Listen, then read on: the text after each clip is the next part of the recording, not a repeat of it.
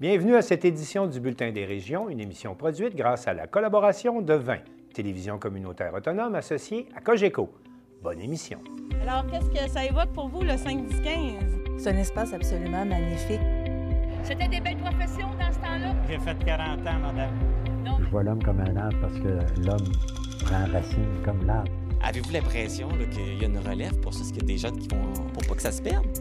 C'est cette année que ça vaut vraiment la peine de venir au marché public. Ça représente une belle tradition, en fait, qui est un peu un porte-bonheur pour les pêcheurs.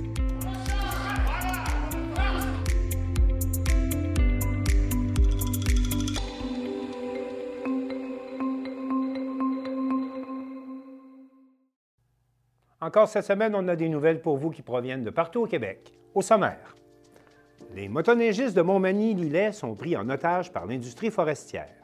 À Baie-Saint-Paul, neuf mois après l'inondation, des sinistrés témoignent des difficultés rencontrées pour rénover leur maison ou encore obtenir un permis de démolition. À Percé, la dernière séance du conseil municipal a permis une franche discussion sur la civilité et le respect lors des périodes de questions avec les citoyens.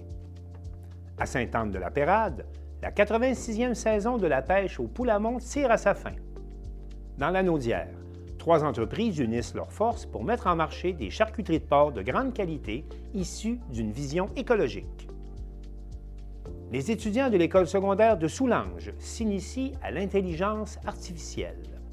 À Plessisville, une initiative originale pour valoriser le français auprès des jeunes. Félix Audette, un jeune joueur de soccer de Bonaventure, réalise un rêve en participant à un camp organisé par le Real Madrid. Mais pour commencer cette émission, rendons-nous d'abord à Pessamit, où le Conseil de bande de la nation Innu a signé une entente cadre historique avec Hydro-Québec et le gouvernement du Québec. Un reportage de Joanny Godreau de la télévision du littoral. Ça fait plusieurs années qu'il n'y avait plus de négociations, qu'il y avait des conflits, euh, des chicanes qui étaient là depuis plusieurs années. Et je veux dire merci à tout le conseil de bande de dire on a tous un devoir de travailler ensemble et on le fait d'une façon novatrice parce que non seulement cette entente cadre est entre le gouvernement du Québec et la nation Innu de Pessamit, mais aussi avec Hydro-Québec.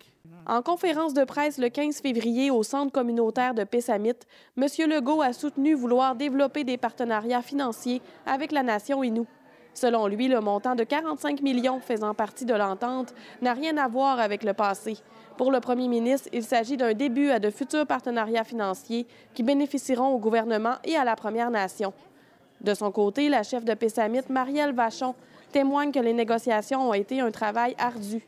Lorsqu'on s'est assis pour avoir euh, pour la démarche du 45 millions, ça a été très ardu pour les collègues qui sont ici, qui ont travaillé. Il y a des, des nos aviseurs juridiques qui, participaient beaucoup. Je pense que le travail été très, très ardu. Je crois qu'ils ont mis beaucoup d'heures dans le travail. Ils ont fait, euh, ils n'ont pas donné juste quelques heures. C'est quand même des travaux de fin de semaine qu'ils ont fait. Même, je crois qu'à Noël, ils travaillaient encore. Et je les remercie aussi particulièrement. Je crois que on, se doit d'être fiers d'être Inou. On a les compétences pour, euh, pour pouvoir négocier avec les gouvernements et nous faire entendre, comme je disais, nous faire entendre et nous faire écouter ou nous écouter ou nous faire entendre. Pour le PDG d'Hydro-Québec, Michael Sabia, l'entente qui vient d'être signée est un pas dans la bonne direction.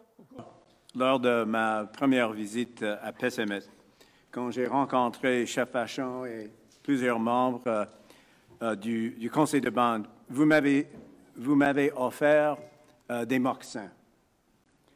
Et selon moi, c'était un symbole significatif, celui du potentiel de bâtir une relation plus forte, un pas à la fois, si nous marchons ensemble. Aujourd'hui, selon moi, nous prenons un pas ensemble, un grand pas. Un pas vers le type de partenariat, et le mot est tellement important, le type de partenariat que nous voulons bâtir avec toutes les communautés autochtones à travers Ce dernier ne nie pas les enjeux qui viennent du passé, mais pense à l'avenir. Il affirme d'ailleurs que cet accord permet de commencer les discussions sur des éoliennes et d'autres projets qui seront les meilleurs pour la communauté. Selon M. Sabia, on entre dans une nouvelle ère entre Pessamit et Hydro-Québec.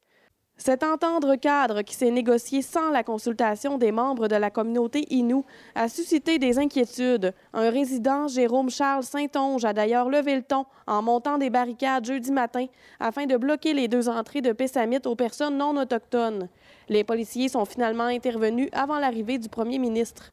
La chef Marielle Vachon aurait aimé consulter ses membres avant la cérémonie de l'entendre cadre, mais elle dit que c'était impossible pour des raisons de confidentialité.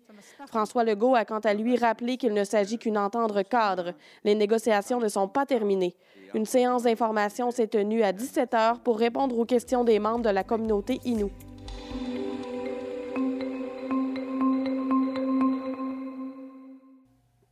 Je vais maintenant rejoindre Marie-Ève Lamonde de CEMA TV parce que dans la région de Montmagny-Lillet, les motoneigistes sont pris en otage par l'industrie forestière et on veut en savoir plus long.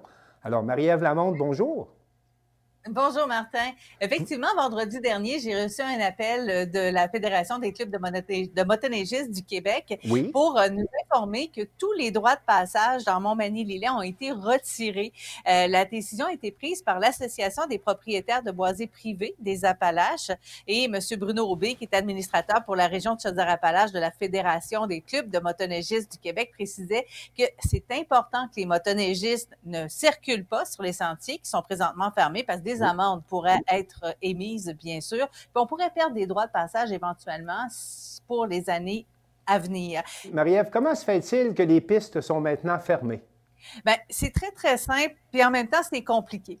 Je vous explique. Donc, le syndicat des producteurs de bois de la Côte-Sud a lancé un appel à l'Association des propriétaires de boisés privés des Appalaches pour tenter de résoudre le problème, d'ailleurs, de la fermeture des sentiers. Il faut savoir que les droits de passage, c'est très, très fragile. On peut les retirer. C'est un privilège qui est donné euh, par les propriétaires des terres pour que les motoneigistes, les quadistes et les autres sportifs du genre puissent avoir accès. On peut retirer ça n'importe quand. Donc, c'est à renouveler à chaque année, ces autorisations-là. On doit les renouveler à chaque année.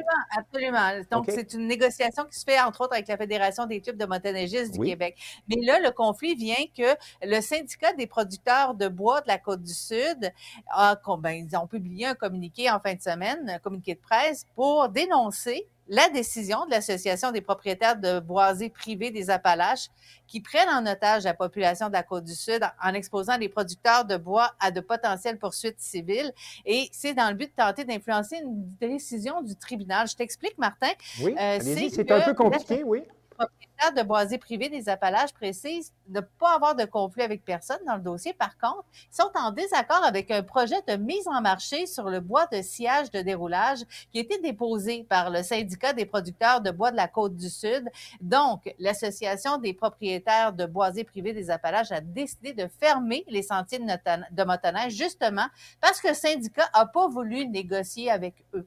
Donc, le conflit vient de là et c'est pour ça que les motoneigistes sont un peu pris en otage. Mais on savoura, Martin, que présentement, il n'y a pas de neige. Donc, déjà, la saison de motoneige était était pas très, très belle, disons, pour les amateurs, malheureusement. Non, c'est comme ça partout au Québec. fait que euh, l'Association des propriétaires de boisés privés des Appalaches dit que le syndicat veut tout contrôler. Il veut contrôler avec qui se vend le bois, qui va le transporter, tout. Et ce ne sera plus les propriétaires, donc, qui vont prendre ces décisions-là, mais simplement le syndicat. Donc, selon Rénald Nadeau, qui est de l'Association des propriétaires de boisés privés des Appalaches, ça fait deux ans que le côté exclusif est en négociation. Et c'est de ça c'est de là que découle tout ce conflit-là. Donc, ça fait environ deux ans dans euh, cette situation-là. Donc, le syndicat a rappelé que la Régie des marchés agricoles et alimentaires du Québec a tenu des audiences publiques ayant pour but d'autoriser de refuser la mise en place de cette agence de vente-là. C'était les 7 et 8 novembre euh, dernier. Et il y a trois régisseurs qui ont été entendus. Il y a eu des représentations, mais l'Association des propriétaires de boisés privés des Appalaches ont dit nous, on ne nous a pas écoutés, on veut vraiment pas de ça. Donc, on nous dit que la fermeture des sentiers de motoneige va se poursuivre tant et aussi longtemps que le problème sur l'exclusivité ne sera pas réglé. En résumé, les propriétaires de forêts privées euh, ne veulent pas d'un monopole au niveau de l'industrie qui serait, selon eux, géré par le syndicat des producteurs. C'est bien ça? C'est pas tout à fait au niveau de l'industrie parce qu'il y a quand même 3000 propriétaires de boisés privés qui font partie du syndicat. C'est beaucoup. Seulement, lors des votes au sein du syndicat, ils ont, ils ont eu l'impression de ne pas être entendus et là, ils ont, ils ont l'impression de se faire voler un peu leur terre. là. Ils veulent prendre leurs propres décisions. Et euh, comment, euh, comment se sentent les motoneigistes de devenir un peu l'objet de des moyens de pression qui sont en cours? Quelles sont les réactions? Même si la saison de motoneige n'est pas particulièrement bonne cette année, mais vous avez quoi comme réaction de se faire prendre en otage comme ça dans un conflit qui, au préalable, ne les regarde pas là, comme tel? Je t'avouerais, Martin, que j'ai pas parlé à des motoneigistes parce qu'ils sont bien durs à trouver ces temps-ci parce que justement, il n'y a pas de neige. C'est pas drôle, mais quand même. Mais euh, c'est une situation assez particulière. Pensez-vous que ça va se régler dans le courant des prochaines semaines ou déjà il faut penser à la saison prochaine pour voir comment les choses vont se placer? Évidemment, on se croise les doigts. On n'a pas d'informations à ce niveau-là. On espère que la saison de motoneige pourra reprendre son envol. Sinon, bien sûr, il y a de longs euh, détours à faire là, pour pouvoir passer. Parce que ça, on, on parle d'un avis qui concerne certaines portions euh, seulement. Donc, les sentiers 5, 55, 547, 551 et 557 qui sont dans le secteur de Montmagny-Lillet seulement. Donc, c'est vraiment le secteur où il va falloir faire un grand détour ou trouver des solutions parce que pour le moment, ailleurs au Québec, il n'y a pas de problème. Alors, on va espérer deux choses. D'abord, que les partis se parlent, et ensuite que Mère Nature vous aide justement à ce qu'on puisse utiliser les sentiers. Marie-Ève Lamonde, merci beaucoup et au plaisir.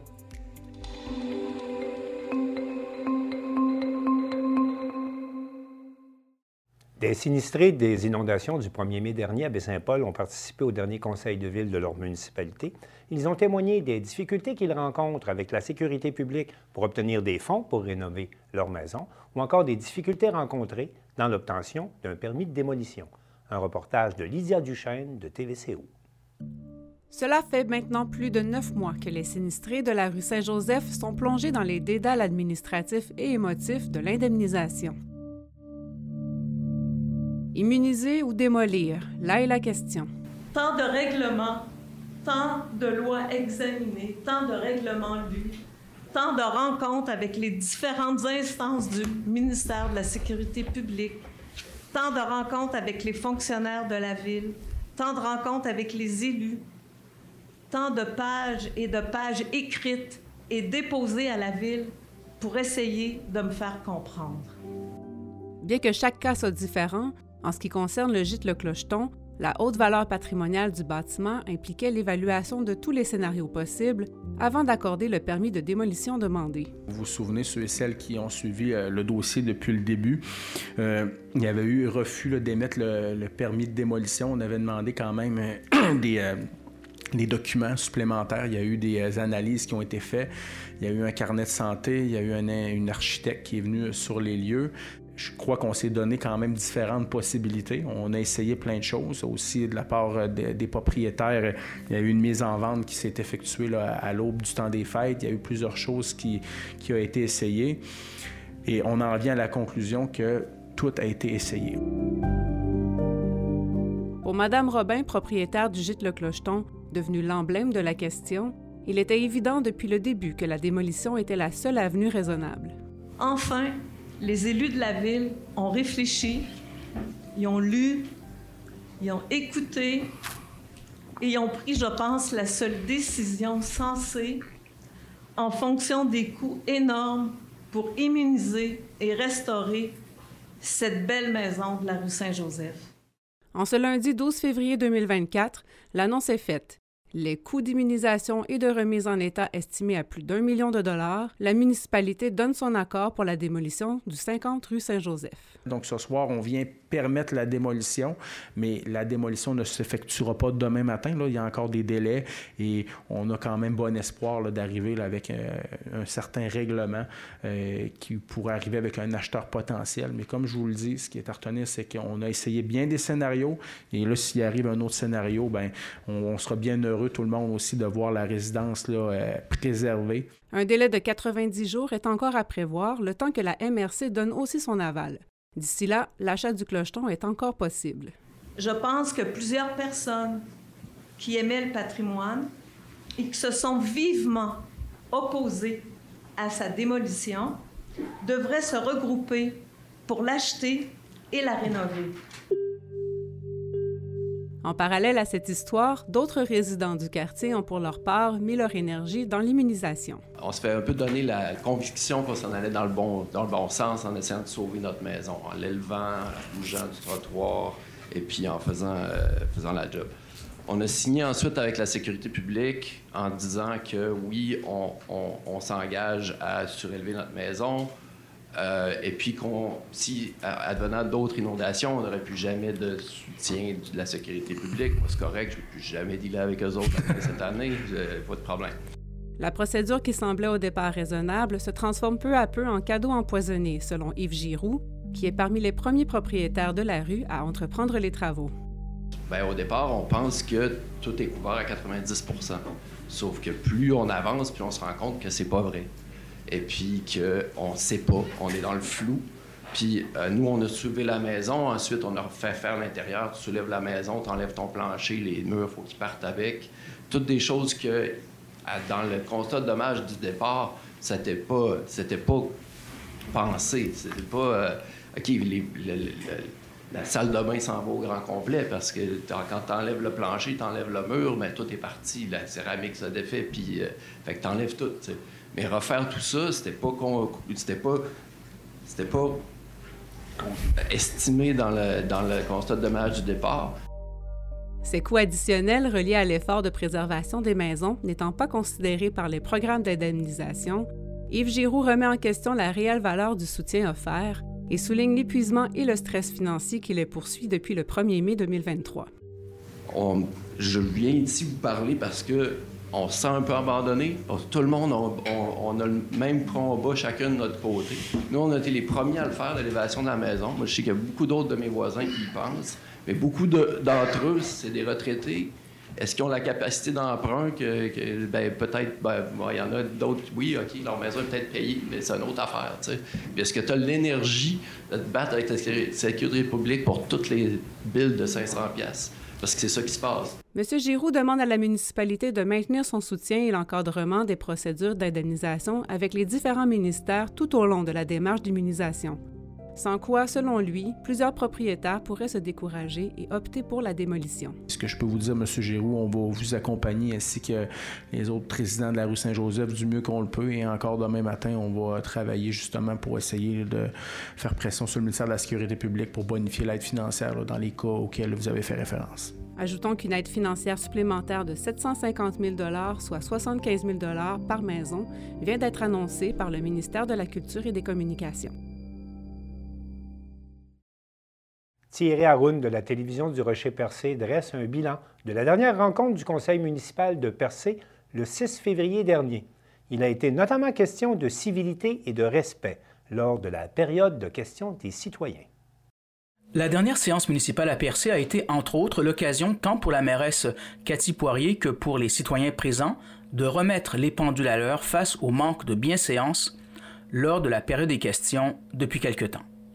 Si d'entrée de jeu, la mairesse a tenu à féliciter les organisateurs de la 15e édition de la journée de la marmotte à Val d'Espoir, de même que les commerçants de Percé qui demeurent ouverts ces temps-ci, ce qui, selon elle, rend la vie plus agréable dans le village, elle a tenu à rappeler que le décorum, le calme et la civilité doivent être de mise, histoire d'assurer la bonne marche de la séance.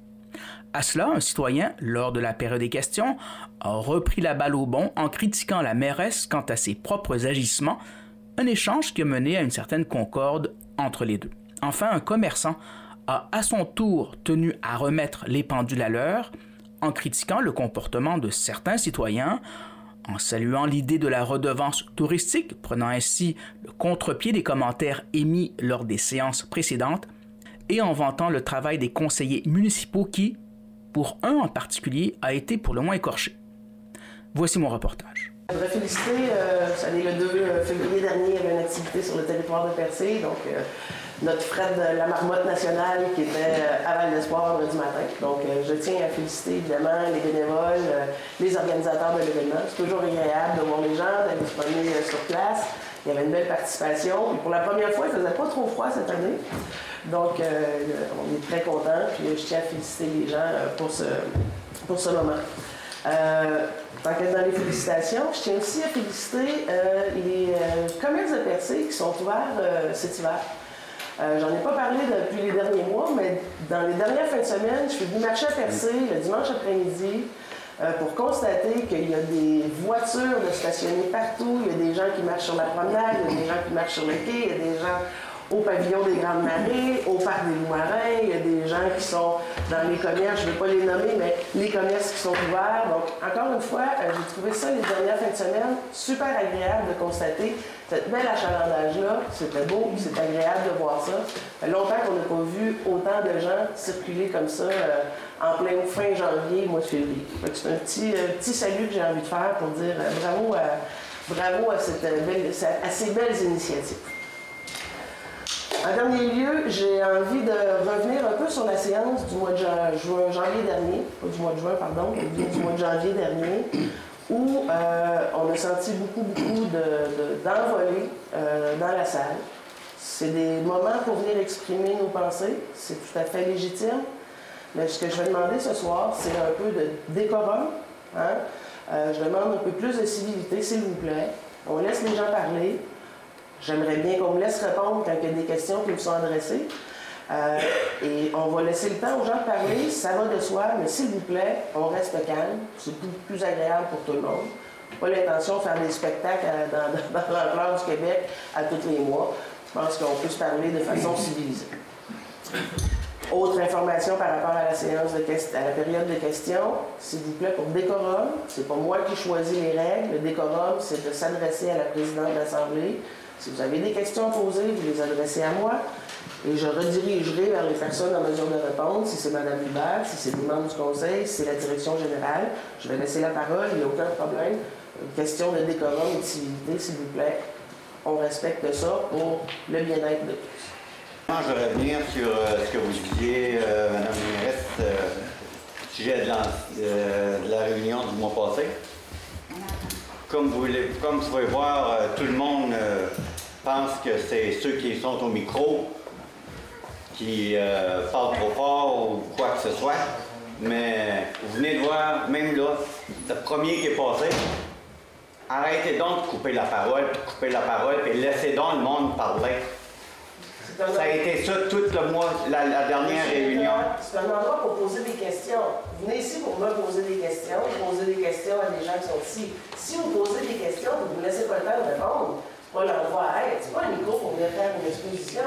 C'est un micro pour venir poser des questions. Si vous ne me permettez pas de répondre, puis vous enfilez une deuxième question, une troisième question, c'est normal qu'à un moment donné, je vais vous dire stop, stop. Laissez-moi répondre à votre première question. Je vais vous relaisser la parole, puis je vais vous demander de poser une deuxième question. Je vais répondre à votre deuxième question. Il faut me laisser le temps de répondre. C'est un endroit pour poser des questions. Tout Oui, mais laisser le monde aussi, c'est le temps de finir leurs questions avant d'enchaîner et toujours embarquer. J'en prends bonne note. Puis vous pouvez prendre note aussi que nous autres, quand on part, quand on a parti de la dernière réunion, on n'a pas pitché notre micro sur la table. Regardez bien la réunion, ce que vous avez fait, c'est ça. Monsieur. Merci beaucoup. Pour ceux qui ne savent pas, je me présente Jean-François je suis copropriétaire de la microbrasserie Pit-Caribou, ancien conseiller municipal. Et je conseillerais fortement certains citoyens à se présenter pour savoir c'est quoi le rôle d'un conseiller, ainsi. Un conseiller, c'est pas seulement deux réunions par mois, c'est des réunions plusieurs fois par semaine. Pendant, quand vous faites le budget, c'est jusqu'à 5 à 6 fois par semaine. Donc, si la personne ne se présente pas une fois par mois, ça peut arriver, comme dans n'importe quel travail, comme n'importe quel entrepreneur a des employés. Une autre chose que je trouve un peu spéciale, excuse-moi, je vais faire mes commentaires, je vais poser des questions par la Allez-y, J'ai suite. laissé beaucoup de temps ce soir pour les commentaires, alors vous avez... Ouais, j'ai jamais vu ça, c'est la première fois que je vois ça, mais je trouve ça le fun. Tu sais, on a eu la, la chance de pouvoir faire une redevance touristique à Percé. Au lieu d'avoir des gens qui, étaient, qui ont dû travailler en équipe, on a des gens qui ont été contre la mairie, contre la mairesse, on s'est attaqué à la mairesse. Sincèrement, moi, je trouve ça déplorable. Percé, on a 500 000 personnes qui viennent par année. On a donné à redevance, toi? Hein? Qu'est-ce que t'as donné à redevance? Donne-moi deux secondes, le temps de finir, je vais tout te donner le montant, si tu veux. Puis on peut télécharger. Les redevances, là, la redevance aussi en tant que telle, est-ce qu'elle est louable? La réponse est oui. Est-ce que le modèle qui était proposé est améliorable? La réponse est oui aussi. Par contre, c'est qui c'est qui a levé la main, qui s'est assis et qui a décidé on va travailler ensemble? C'est qui c'est qui a voulu travailler, donner un coup de main à la mairie? Oh. Non, non, regarde, non, non, regarde. As-tu écouté toutes les réunions, toi? As-tu écouté toutes les réunions, toi? Regarde, ça choque, as-tu vu? Là, vous asseoir, s'il vous plaît. Vous avez votre... Vous avez... Tu viens ici, la fois, c'est la première fois que je te regarde, écoute, moi ce que je dis, il y a une solution. Si la, si, on, oui. Je pense que vous pouvez dire la même chose, de regarder la Si on a mesure de trouver une raison, des raisons c'est facile. On a une possibilité, il y a des villes comme la ville de Mont-Tremblant qui utilisent la redevance touristique. Y a-tu bien des citoyens qui se plaignent de ça? Y a-tu bien des touristes à Mont-Tremblant qui ont arrêté de faire du? C'est pas de mes budgets. Oui, mais écoutez, écoutez, écoutez. Oh, monsieur, On mon voit tremblant. des gens, on voit Pas des gens. faire pas ça à Monsieur percer. Poisson, vous a respecté quand vous étiez... Oui, oui, mais là, on Faut se parle un donner- éléphant contre un faut se chat. don- faut se donner une chance un peu à percer. On a 500 000 touristes. Est-ce que c'est aux 3200 citoyens qui payent des taxes municipales de payer pour les 500 000 touristes? Est-ce que les touristes peuvent contribuer? À partir de cette prémisse-là, est-ce qu'on peut travailler et bâtir là-dessus? La réponse est oui. Est-ce qu'on l'a fait? Est-ce qu'on a du travail de part et d'autre? Je pense pas. Une chose. Deuxième chose, on veut faire du développement à percer. Pourquoi? Parce qu'on veut chercher des revenus. Des revenus, on a les taxes municipales, on a les taxes des entreprises, on a des subventions quand on fait des projets, par exemple le développement du Piémont. Le montant de la- qu'on va avoir en octroi pour pouvoir, pour pouvoir développer la rue, c'est combien? 650 000? Grosso modo. Est-ce qu'on peut se passer de ça puis aller en règlement d'emprunt qu'on vient d'arriver en 2016? Est-ce qu'on peut vraiment s'en aller sous une autre fois? La réponse c'est non. Pourquoi? Parce qu'en faisant venir des commerces, en attirant des gens, ben, on fait chercher des revenus, on devient attractif. Le problème qu'on a percé aussi, c'est d'attirer des familles. On a des familles qui ont besoin de venir créer des emplois. Nous, chez- dans notre emploi chez Pete Caribou, on a créé plusieurs emplois. Il y a beaucoup de jeunes familles qui sont venues chez nous. C'est des, des- des victoires qui arrivent à la ville de Percé. Donc, si on revient, ce que je trouve ça plate, moi de mon côté, j'aimerais, auprès des citoyens, moi je serais prêt à m'asseoir n'importe quand avec n'importe quelle entreprise, n'importe quel entrepreneur qui est capable de faire un pas en avant et se dire, écoutez, là, la redevance, on est capable de la faire. On va la bâtir conjointement puis on va arrêter de se tirer des boulets de, bord et d'autre. Moi, ce que je vois, ça me donne-tu réellement le goût de venir à une réunion municipale comme avec le ton qu'il a en ce moment? Premièrement, on a juste des gens qui viennent critiquer, on n'apporte pas de solution. Ce que je souhaite, c'est de m'asseoir et trouver des solutions pour que la ville aille bien. Pour qu'il y une école primaire finisse par, ouvrir à Percé au centre-ville. C'est pas normal qu'une ville n'ait pas son école primaire dans son centre-ville. Puis en ce moment, c'est ça qui se passe. On a des gens qui sont contre la mairie. Je vous mets au défi de vous présenter puis faire la job qu'ils font ces gens-là. là. N'importe quand me présenter, moi. Présente-toi. N'importe Je vous- je propose, je vous Ça va me faire plaisir, monsieur, de me présenter. Et là, c'est le fun, on a vraiment des exemples parfaits de gérants de salle, mais ça, c'est pas grave. Ils vont se présenter, ils vont faire leurs erreurs, puis on va être capable de voir. Moi, ce que je propose, quand on voit ces gens-là ici qui se donnent, tu sais, je peux comprendre qu'on peut les critiquer. Je peux comprendre. Tout le monde est il n'y a personne de parfait. Mais es- essayons-nous, trouvons une solution. Travaillons ensemble de trouver des, des pas des raisons, mais des solutions aux problèmes qu'on a parce qu'il y en a. Percé, on est assis sur un joyau, puis on creuse, à, on creuse à côté à côté. Pourquoi? Ben parce qu'il y a des gens qui ne veulent pas travailler. C'est simplement ça mon. Revoyez tous nos reportages sur notre site Internet. La 86e saison de pêche au Poulamont sur la rivière Sainte-Anne tire à sa fin et Charles Laviolette de CJSR nous informe que pas moins de 100 000 pêcheurs se sont rendus sur les lieux et qu'ils ont capturé un minimum d'un million de poulamons. C'est en 1939 qu'un épicier de Saint-Anne-de-la-Pérade, en prélevant des blocs de glace sur la rivière, a constaté que des bancs de petits poissons peuplaient la Sainte-Anne en hiver. La pêche au poulamon était née. La pêche aux poissons des chenaux en est à sa 86e édition et sa popularité ne se dément pas. Encore cette année, la saison de pêche sur la glace qui tire à sa fin permettra à environ 100 000 pêcheurs de pêcher un million de poulamons. Nous avons rencontré Steve Massicotte, porte-parole de l'Association des pourvoyeurs de la rivière Sainte-Anne. L'Association des pourvoyeurs, c'est euh, 19 pourvoiries.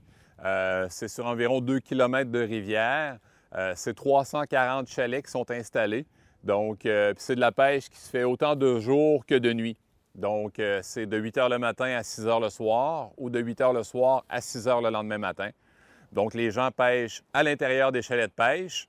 Donc, euh, vraiment, il y a un petit poêle à bois, il y a les lignes de fournis, euh, souvent divan, table et chaises. Donc, c'est très confortable. Beau temps, mauvais temps, donc les gens peuvent venir à la pêche chez nous puis profiter des activités qu'il y a sur la rivière. Nous, ici, ça a commencé en 1939. Donc, euh, c'est un- dans le fond, c'est un épicier qui est descendu sur la rivière pour euh, prendre des blocs de glace et euh, s'est aperçu qu'il y avait du poisson dans la rivière et on commençait à pêcher. Les gens arrivaient par train, c'était les cabanes embarquées avec des chevaux. La glace, on la sciait avec des galandars, qui est des grandes scies à la main. Donc, euh, par la suite, ben, là est arrivé les scies mécaniques. Donc, c'était plus facile de faire les trous dans la rivière, les tracteurs. Et en 1976, s'est créée l'Association des pourvoyeurs de la rivière Sainte-Anne. Et là, maintenant, on est rendu à notre 86e édition déjà. Et c'est une pêche qui, euh, dans le passé, était très festive de nuit. Maintenant, c'est rendu très familial. Donc, euh, c'est le jour, les samedis jours, dimanche de jour, plein de familles, plein de jeux gonflables, partout. Là, les gens peuvent s'amuser, patiner. Euh, donc, c'est pas juste de la pêche, mais c'est aussi des activités plein. Ici, c'est euh, notre date d'ouverture officielle du ministère de la Faune, c'est le 26 décembre. Donc, euh, normalement, quand on a du froid, euh, 26 décembre, on commence notre saison, puis ça se termine toujours vers euh, la mi-fin février. Donc, cette année, malheureusement, avec la température, le 18 décembre, il est arrivé un coup d'eau. Donc, on a eu à peu près là, 100 mm de pluie totale, fait que a pas, la, la glace n'a pas pu résister. Donc, il a fallu repartir la saison. Donc, à partir du 15 janvier, on a recommencé et euh, ça fait une courte saison cette année. Mais depuis les dix dernières années, dans le fond, c'est à peu près, là, on a eu peut-être deux, trois bonnes années où on a pu commencer le 26 décembre. Donc, il faut faire avec Dame Nature. Euh, depuis les dix dernières années, le réchauffement climatique, etc., donc euh, c'est plus difficile. Mais il faut attendre du froid. Nous, dès qu'il y a des nuits à moins 15 et que la rivière gèle, on l'arrose, donc on épaissit notre couvert de glace. Quand on embarque dessus, il y a un 12 pouces de glace, donc c'est sécuritaire. On fait les installations électriques, les chalets de pêche, puis après ça, ben les gens peuvent venir sur la rivière.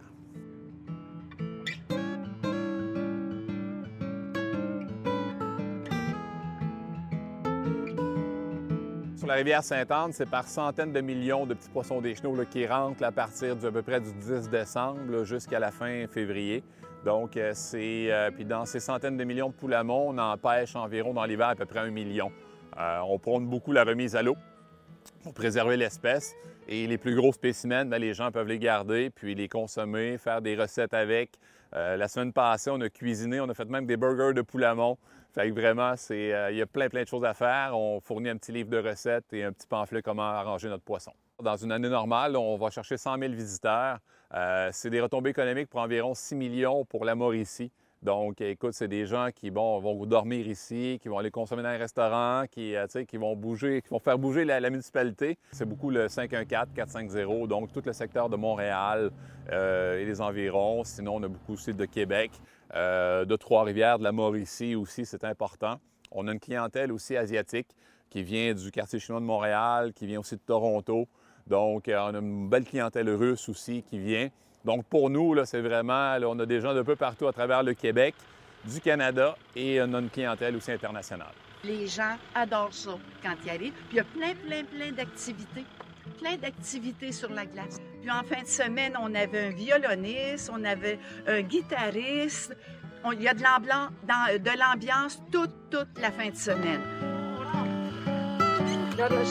On va avoir de la visite.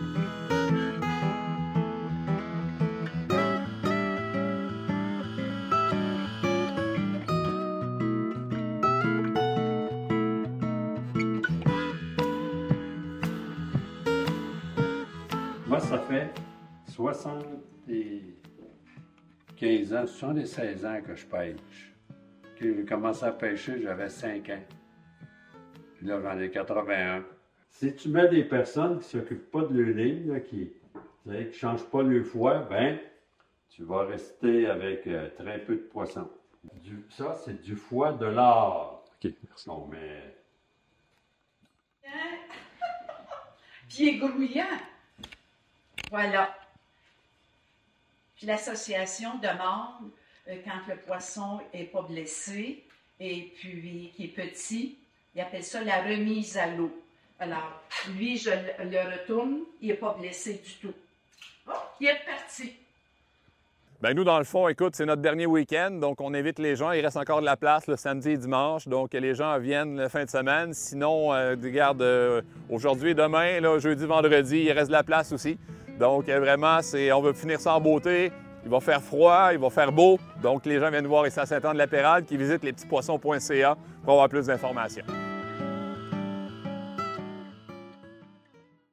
Imaginez des porcs nourris au tourteau de noisettes, c'est ce que vous voyez à l'écran, et dont la viande est transformée en fine charcuterie, le tout dans une démarche respectueuse de l'environnement. C'est ce que réalisent trois entreprises de la Naudière, nous rapporte Daniel Yvon de CTRB. C'est vraiment euh, une vision euh, nouvelle de ce qu'on propose au niveau de la mise en marché d'un produit agricole responsable du début à la fin. Donc, euh, notre collaboration a été possible grâce à une vision en commun, une vision de rigueur, une vision d'authenticité et une vision d'excellence. Ça nous a fait réaliser que nous étions à mesure d'additionner nos efforts pour créer un projet encore plus grand que chacune de nos compétences. C'est là qu'un rêve est né. Au fil de nos diverses rencontres, on a développé euh, une complicité et puis ça nous a permis vraiment de, de bâtir des- une relation solide.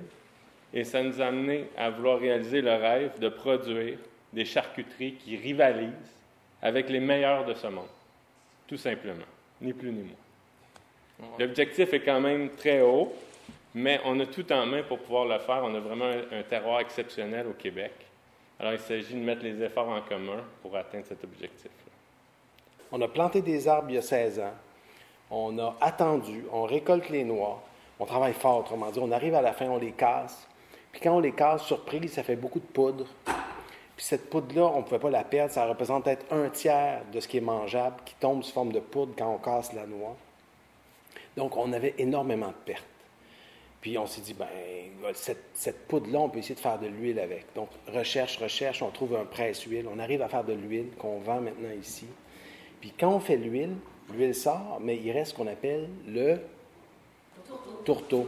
Bon, le tourteau, c'est le résidu de protéiné, très protéiné, mais sans lipides, parce qu'on a extrait les lipides, mais il y a beaucoup de protéines, il y a beaucoup de saveurs. Puis ce tourteau-là, euh, on a fait des choses, on a fait des tests, par exemple de l'alcool, euh, aromatisé, etc. Bon.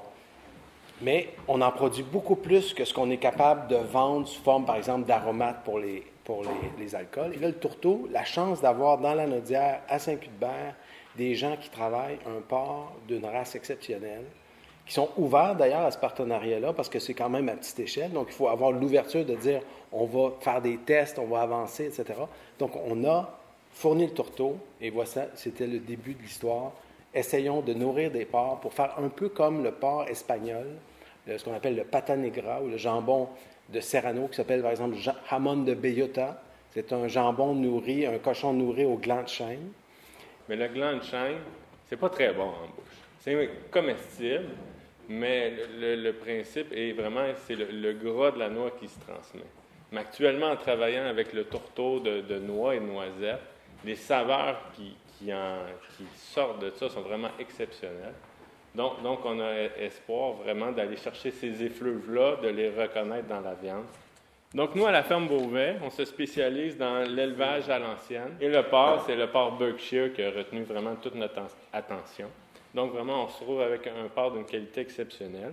Et puis, euh, on fait l'élevage à l'ancienne. Ce, ce porc-là est naturellement résistant. Ça nous permet de l'élever en plein air, sans hormones, sans antibiotiques, sans vaccins et sans médicaments. Dans le fond, la viande que ça produit est vraiment exceptionnelle aussi, très persillée, très juteuse, très savoureuse. Fait que c'est avec euh, beaucoup d'excitation et un petit peu de crainte qu'on a euh, introduit le tourteau. Donc, on a fait faire une analyse euh, laboratoire assez poussée pour savoir le- les composantes, puis essayer d'évaluer la digestabilité euh, au niveau des porcs. Et puis, en consultant un nutritionniste à quelques reprises aussi, on a intégré ça dans notre ration de moulée, qui était déjà faite sur mesure avec uniquement des céréales et un peu de minéraux. Donc, le but, c'était vraiment de leur offrir le mieux qu'on était capable. Et puis, avec le tourteau, là, euh, ça n'a pas été long que les, porcs ont, eu vraiment un, intérêt marqué. Maintenant, quand on nourrit les porcs, on leur lance des céréales, euh, le mélange déjà préparé, puis ils en mangent un peu, mais attendent. Envoie-moi le bon stock, là. Et puis, quand on lance le tourteau, là, ils se garochent dessus. Et puis, c'est un animal qui est très, très bien adapté pour ça. Comme vous pouvez le constater, le tourteau, c'est très, très dur. Euh, ça sent très bon. Moi, j'en ai essayé d'en manger un peu, mais c'est trop dur. on risque de, se blesser les dents. Mais, mais, les porcs ont une dentition extrêmement résistante. Donc, eux, ils mangent ça comme des petits chewing-gums. C'est bien beau avoir le, meilleur porc au monde, mais si on ne réussit pas à le transformer euh, euh, à sa juste valeur, le résultat reste pas, égal à, nos attentes. On connaissait euh, Yannick Barrette, ici présent, et à notre avis, il fait les meilleures soucions de la région. Alors, on a approché Yannick pour demander s'il voulait collaborer à ce projet-là. Puis, je vais le laisser vous parler un petit peu du procédé de transformation. Bien, c'est ça. Moi, en fait, euh, de par mon enseignement, euh, mon mentor, c'est un Lyonnais. Euh, j'ai travaillé qu'avec des Européens, une Bretonne, un Belge, deux Toulousains. J'ai, mon parcours vraiment est, ce que la charcuterie doit être, artisanale. on ne travaille aucunement avec des bases industrielles. C'est de travailler avec des produits d'artisans lanodois et québécois, des produits, que ce soit les fromages, les bières. je travaille déjà avec un beau porc. On travaille avec. Moi, personnellement, mes produits, je travaille avec le porc de chez Cochon sans façon qui est un très beau porc, mais qui est un porc qui est élevé à l'intérieur. Puis là, aujourd'hui, ben, là, c'est de travailler avec un Berkshire, avec un, avec un taux de gras euh, quand même plus important, puis transmetteur de saveur, très fondant, euh, avec une alimentation propre à ce cochon-là.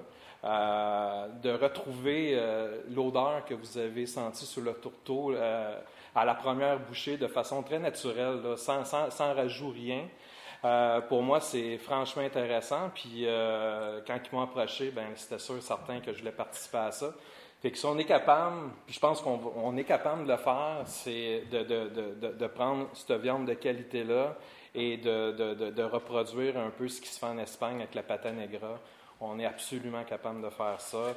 Euh, je travaille uniquement avec des produits, pas de jus de céleri, aucun nitrite, sel de mer, sucre de canne. On laisse vraiment la vedette. Euh, la vedette, c'est la viande dans ce cas-ci. Euh, on, va probablement y aller très, très simplement, euh, sans, sans, rajout inutile. on veut laisser parler la viande par elle-même. Je pense qu'avec avec un porc, avec une, de manière très consciencieuse, comment il s'occupe de, de, l'élevage de ces cochons, avec le tournois et mon savoir-faire, je pense qu'on va, va vous proposer des trucs franchement à la hauteur de ce qu'on trouve en Europe.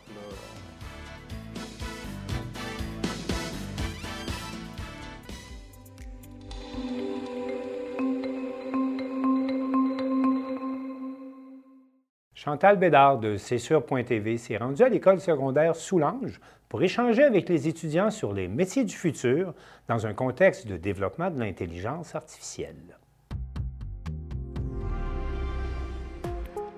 Le 13 mars dernier, l'organisme Héros de chez nous s'est déplacé à l'école secondaire Soulanges afin de démystifier ce qu'est l'intelligence artificielle et les métiers du futur qui en découlent. L'équipe de C'est sur la télé était présente. Nous, on est là pour parler de concepts technologiques, de présenter aussi le monde de demain, comment il sera fait, parler aussi de choses comme l'intelligence artificielle, parce qu'aujourd'hui, on se rend compte que cette technologie est omniprésente dans notre monde mais personne n'a vraiment d'informations sur tout ça. Expliquez-moi en quelques mots, c'est quoi l'intelligence artificielle, le IA? Bah aujourd'hui, l'intelligence artificielle, ça va être vraiment une machine qui a pour but d'imiter le fonctionnement du cerveau humain. Donc on va essayer de remplacer euh, des capacités humaines par l'intelligence artificielle. Qu'est-ce qui vous a le plus surpris dans la conférence? Ben, je dirais euh, tout ce qu'il y a de fait sur l'intelligence artificielle. je pense pas qu'on est rendu là. Ben, c'est plus genre surprenant qu'on en a vraiment beaucoup genre dans la vie de tous les jours, puis on savait pas vraiment. Je vais peut-être être remplacé par un robot. Est-ce que ça vous fait peur un peu cette situation-là? Est-ce que ça vous. Qu'est-ce que ça vous crée comme sentiment? Je pense pas que ça pourrait arriver parce qu'honnêtement, euh, les humains, genre, peuvent pas être remplacés par ça. Là. Genre, ils ont des émotions, puis c'est assez complexe leur tâche. Ça fait peur un peu, là. Je veux dire, moi, personnellement, je trouve qu'on perd le lien humain entre les entreprises, puis comme ça, là. Qu'est-ce qui manque dans l'intelligence artificielle? Ben, des émotions. Parce que sinon, ben, c'est ça, des émotions. Ouais. Est-ce que la conférence devrait s'étendre à plus que les jeunes des écoles? Est-ce que ça devrait aussi être offert à la population, aux adultes de la région? Probablement, parce qu'on se rend compte au final qu'on est tous acteurs hein, de ce monde-là dans lequel on vit tous ensemble. Donc voilà, on privilégie pour l'instant de travailler auprès des enfants parce que c'est eux qui vont organiser notre monde de demain. La fondatrice de votre organisme euh, a cité une phrase très importante. Est-ce que vous pouvez me la répéter puis me l'expliquer? Ben Aujourd'hui, Ravi, elle, nous dira que euh, notre mission fondatrice, c'est de transformer tous les utilisateurs en développeurs. Euh, le but de cette phrase-là, c'est vraiment de faire de tous ces jeunes des acteurs de cette nouvelle technologie qui ne la subissent pas mais qui travaillent avec elle plutôt pour les aider dans leur avenir.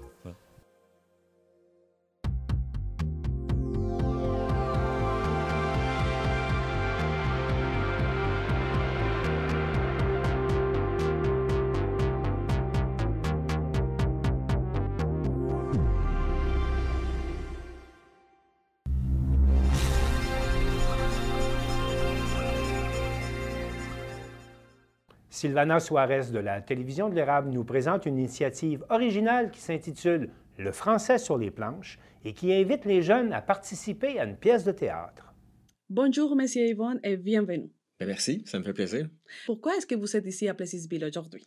Ben, en fait, nous, on, reçoit régulièrement des mandats du gouvernement, pour, euh, ben, du gouvernement du Québec principalement, pour euh, réaliser des projets avec les jeunes euh, dans les écoles ou dans les municipalités. puis, c'est ça, on a un projet qui, a un lien avec le théâtre dans le but de valoriser le français auprès des jeunes, mais aussi auprès des nouveaux arrivants qui, qui viennent de s'établir dans la région. D'accord, vous êtes le directeur général des productions Jeunes Camion. Quelle est la mission de cette organisation? Euh, c'est d'utiliser la vidéo ou bien euh, le théâtre pour pouvoir euh, aborder des sujets variés qui concernent les jeunes principalement. droits, obligations, responsabilités des jeunes. Il y a aussi la sécurité sur la route le théâtre, euh, la valorisation du français, euh, l'importance de bien euh, s'exprimer, s'intégrer en tant que citoyen. Donc, c'est très le, racisme aussi, contrer le racisme, contrer la violence, c'est des thèmes qu'on aborde à travers nos différentes activités. Monsieur Yvonne, et pour vous, quelles sont les principales sources de distraction des jeunes, justement par rapport à la langue française? Bien, des distractions, c'est certain que quand on fait de la promotion, disons, d'une émission de télévision, euh, ben, les jeunes, euh, euh, c'est ça, je pense, sont influencés beaucoup par les émissions américaines. Les mmh. tendances, ils vont suivre justement la mode américaine. Ou, c'est ça, quand je, quand je m'exprime comme ça, je ne mets pas tout le monde dans le même, dans le même bateau. Mais je vous donne un exemple. J'étais en train de réaliser au début de l'année dans une école un projet en théâtre c'était principalement des jeunes euh, qui, sont, qui viennent de, de l'extérieur. Euh, ils parlent français, c'est des francophones, sauf qu'ils ne connaissent pas du tout la culture euh, québécoise. Ils ne connaissent pas du tout les, les, films, les émissions du Québec. Donc, mais ils connaissent très bien les acteurs anglophones, les émissions anglophones, bon, les séries qu'ils qui, qui, qui, écoutent, qui suivent sur Netflix ou sur, sur Prime tout est en anglais. Donc, euh, c'est certain que ça, c'est très fort. Euh, il y a beaucoup de travail à faire, je pense, pour valoriser la culture euh, du Québec auprès des jeunes. Et comment est-ce que le théâtre peut aider justement à préserver les, les Français ben, social, oui. Ben D'abord, le, texte des pièces de théâtre, c'est écrit euh, en, français. Euh, ceux qui ont participé à la création des textes, c'est des élèves qui sont en théâtre. Euh, puis, c'est ça, ils se sont prêtés au jeu d'écrire la pièce de théâtre, mais en ayant une richesse de mots et de vocabulaire dans les différentes pièces de théâtre. Et quelles sont toutes les possibilités qu'il y a pour que le projet fonctionne? Comme il est né et aussi comment il se transforme dans le, dans le temps. Donc, euh, qu'est-ce qui est toujours possible, c'est de monter de toute pièce une pièce de théâtre sur scène, sur les planches. Donc, euh, de là l'idée, le théâtre euh, sur les planches. Donc, le français sur les planches, ben c'est ça par rapport au théâtre, effectivement. Donc, télécharger euh, une des quatre pièces de théâtre, distribuer, euh, c'est ça, les rôles à travers, euh, c'est ça, les, élèves dans une école ou des jeunes dans une municipalité, trouver justement les accessoires, les costumes, le visuel, le décor et monter la pièce de théâtre sur, sur scène. Ça, ça serait notre, notre, notre idée principale, idéale, qui serait, c'est ça, un plus, évidemment. Mais pour ceux qui, ont, qui veulent euh, que le projet fonctionne, mais que, qui, qui trouvent ça trop ambitieux de monter une pièce de théâtre, on propose justement euh, un plan B, une solution euh, pour inclure le plus de jeunes dans le projet à travers le projet de, la, distribution des capsules, pas des capsules, mais des répliques finalement à chacun des jeunes pour réaliser des petites capsules vidéo, effectivement. Mais Yvonne, eh, vous avez fait une invitation pour les jeunes au Québec, eh, justement à propos de la langue française. Je vous invite à voir les, les capsules vidéo et après, vous pouvez nous expliquer un peu sur ça. Excellent. D'accord. On a pensé à un super concept. C'est vraiment pas compliqué. Tu prends ton téléphone, tu demandes à un ami de te filmer, et puis tu donnes vie à ta réplique. Amuse-toi, tu peux faire deux, trois versions de ta réplique, puis de toute façon, on va faire une sélection après ça. On a hâte de voir les résultats. C'est très simple. Vous avez jusqu'au 1er avril pour nous partager votre réplique. C'est très facile de participer. Pour avoir toutes les informations, allez au site qui apparaît au bas de l'écran. À toi, Joe.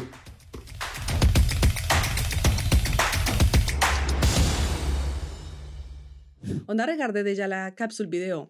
Qu'est-ce que vous pouvez dire sur ça? Qu'est-ce qui Ben, en fait, euh, ce qu'on veut que les jeunes euh, gardent en tête, c'est que c'est simple à faire. Donc, euh, nous, on va euh, attribuer une réplique. Euh, il y en a peut-être 5000 répliques à travers les quatre pièces de théâtre, euh, principalement dans les classes de français, euh, secondaire 1 à 5.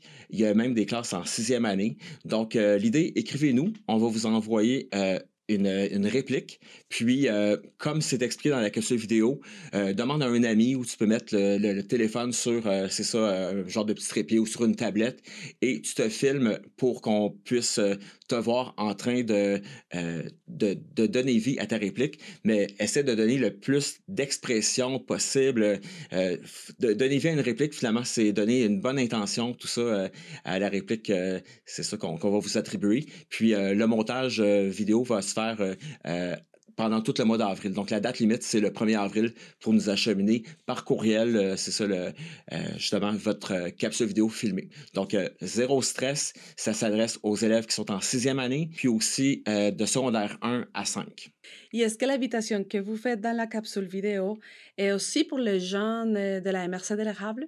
Oui, c'est de tous les jeunes de partout au Québec. Euh, puis si, disons, il y a des personnalités euh, euh, locales qui veulent participer au projet, euh, on est ouvert. Ça peut être des entrepreneurs aussi parce que, bon, on cible surtout les jeunes, mais s'il y, a des, euh, s'il y a des entrepreneurs locaux qui veulent euh, jouer le jeu, euh, donner vie à une réplique, on les invite aussi. Euh, une participation euh, collective. C'est sûr, c'est sûr qu'avant tout, c'est les, jeunes euh, euh, à qui on s'adresse. Mais évidemment, euh, la MRC de l'érable, vous êtes les bienvenus, évidemment. Il n'y a pas alors un âge ciblé, non? Est-ce que... Ben, on, on cible les 12 à, disons, à 17 ans. Mais c'est certain qu'on ne dira pas non à un entrepreneur qui veut s'amuser à donner une réplique, parce qu'on en a comme 5000 à peu près répliques à distribuer. Donc, on, on, est- on espère que chacun va, euh, euh, ben, va, en tout cas, qu'on va réussir à rejoindre le- nos objectifs. là. Donc, euh, voilà. Et est-ce que les, les élèves qui veulent participer doivent avoir leur appui de l'école où ils étudient? Ben, idéalement, oui, mais sinon, euh, ils peuvent le faire de façon autonome sans le mentionner à l'école. Ils peuvent le faire de façon autonome, il n'y a aucun problème. Mais vous avez cherché des, subventions, des fonds pour faire les projets? Ah, le fonds euh, qui nous supporte, c'est un, un fonds qui provient du gouvernement du Québec, euh, donc dans, euh, dans le but de valoriser justement le français auprès, de, auprès des jeunes. Voilà. Mais bon pour terminer, est-ce que vous pouvez donner un message à la population de la MRC de l'érable pour euh, inviter les gens à participer? Euh, je veux que les gens retiennent que c'est une activité qui est simple, c'est gratuit. Euh, puis le site web, c'est le www.jaunecamion.com. Euh, donc, euh, il faut suivre le lien du projet Le français sur les planches. Euh, ils peuvent cliquer directement sur la fiche puis avoir accès directement au lien aussi du projet sur le site web, évidemment. Donc, si jamais vous avez des questions, n'hésitez pas. Nous, on est disponible pour répondre à toutes vos questions. Donc, puis je rappelle que c'est le 1er avril, la date limite idéalement pour rejoindre, ben, pour nous envoyer votre petite capsule vidéo. Donc, voilà. Monsieur Yvon, merci beaucoup pour être ici et pour, bon, pour toute l'information. Ça me fait plaisir.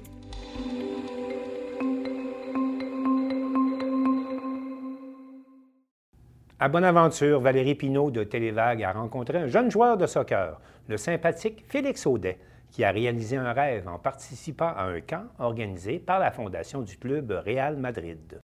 Ton aventure a commencé quand tu as vu tu pouvais t'inscrire à un camp du Real Madrid à Québec qui était organisé par la fondation du Real Madrid. comment, ça, comment ça s'est passé ce camp-là? Euh, ben, c'était super le fun. J'ai appris plein d'affaires. Euh, j'ai vu, euh, j'ai vu plein de monde que je connaissais pas. J'ai, ajouté, plein de monde sur Snapchat puis tout ça. Puis euh, j'ai vraiment, vraiment beaucoup aimé mon coach parce que même s'il parlait juste anglais, ben, il était vraiment comme de mon style puis il m'encourageait. Ben, le World Challenge, en fait, le, le, le camp de soccer du, de la Fondation Real Madrid, c'est un camp euh, que le club du Real Madrid tient dans plusieurs pays au monde, environ une quinzaine de pays. Puis, euh, dans chaque pays où ils tiennent des camps, ils sélectionnent des joueurs pour participer au World Challenge, qui est un tournoi qui, avec des équipes de chacun de ces pays-là, où il y a des camps du Real Madrid. Quel âge t'as commencé à jouer au soccer? Euh, ben, j'ai commencé à jouer au soccer à 4 ans. Sauf que à 4 ans, je trouvais comme. J'aimais ça, sauf que. C'est niaiseux, là, mais j'aimais. J'ai arrêté un an parce que j'aimais pas ça mettre mes pads en dessous de mes bas. J'aimais pas ça, j'y mettais par-dessus parce que je disais là, mes pads sont belles, pourquoi je les mettrais pas au-dessus, tu sais? Fait que là, j'ai arrêté un an, puis j'ai recommencé 8. Le coach a eu des très très euh, bons mots pour Félix. C'était quand même assez euh, émouvant pour moi puis euh, Geneviève, ma conjointe. Parce que euh, c'est ça, ils ont fait 10 camps au Canada, euh, de la Colombie-Britannique jusqu'au Québec. Puis euh, le coach nous a dit qu'au niveau de, de- Pas seulement au niveau du talent, mais de, disons dans le, le, le- le package global, que Félix avait été son meilleur, son meilleur élève, si on veut, de tous les camps qu'il y avait eu au Canada. Ouais, c'est ça. Au niveau de l'attitude, au niveau. euh, oui, il y avait le talent, mais il y avait aussi beaucoup. euh, les critères de sélection étaient aussi en fonction de l'attitude, euh, le sérieux, la passion. euh, il disait que c'était un très bon coéquipier, euh, puis que, ouais, c'est ça. Il était toujours à l'écoute, toujours focus pour faire les. euh, tâches, ou pas les tâches, mais les exercices. Fait que, ouais, ça, ça a été des très, très beaux commentaires. Quand j'ai su que j'étais pris, j'étais vraiment, vraiment content. Sauf que, un peu après, on a checké, puis ça revenait, je pense, à 7000 quelque chose US.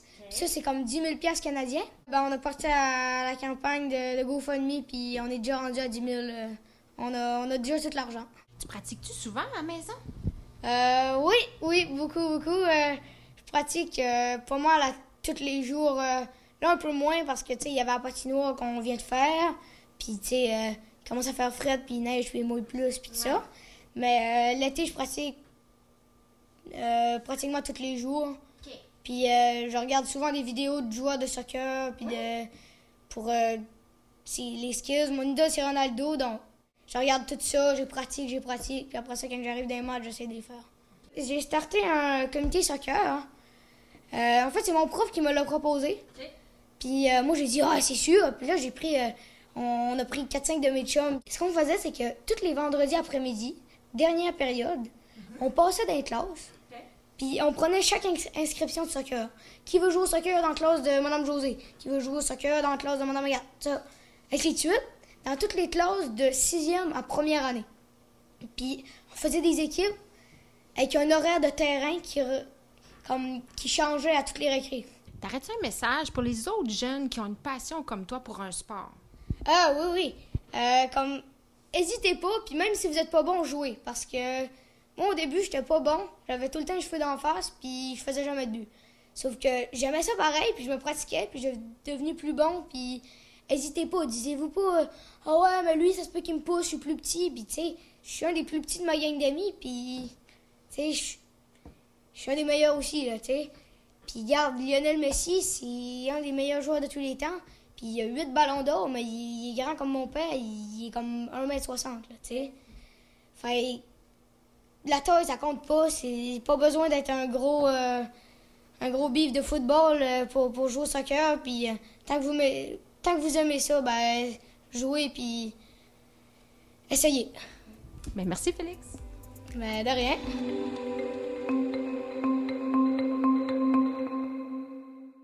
C'est tout pour le bulletin des régions cette semaine. Je remercie toutes les télévisions communautaires ayant participé à sa réalisation et je vous dis à la prochaine.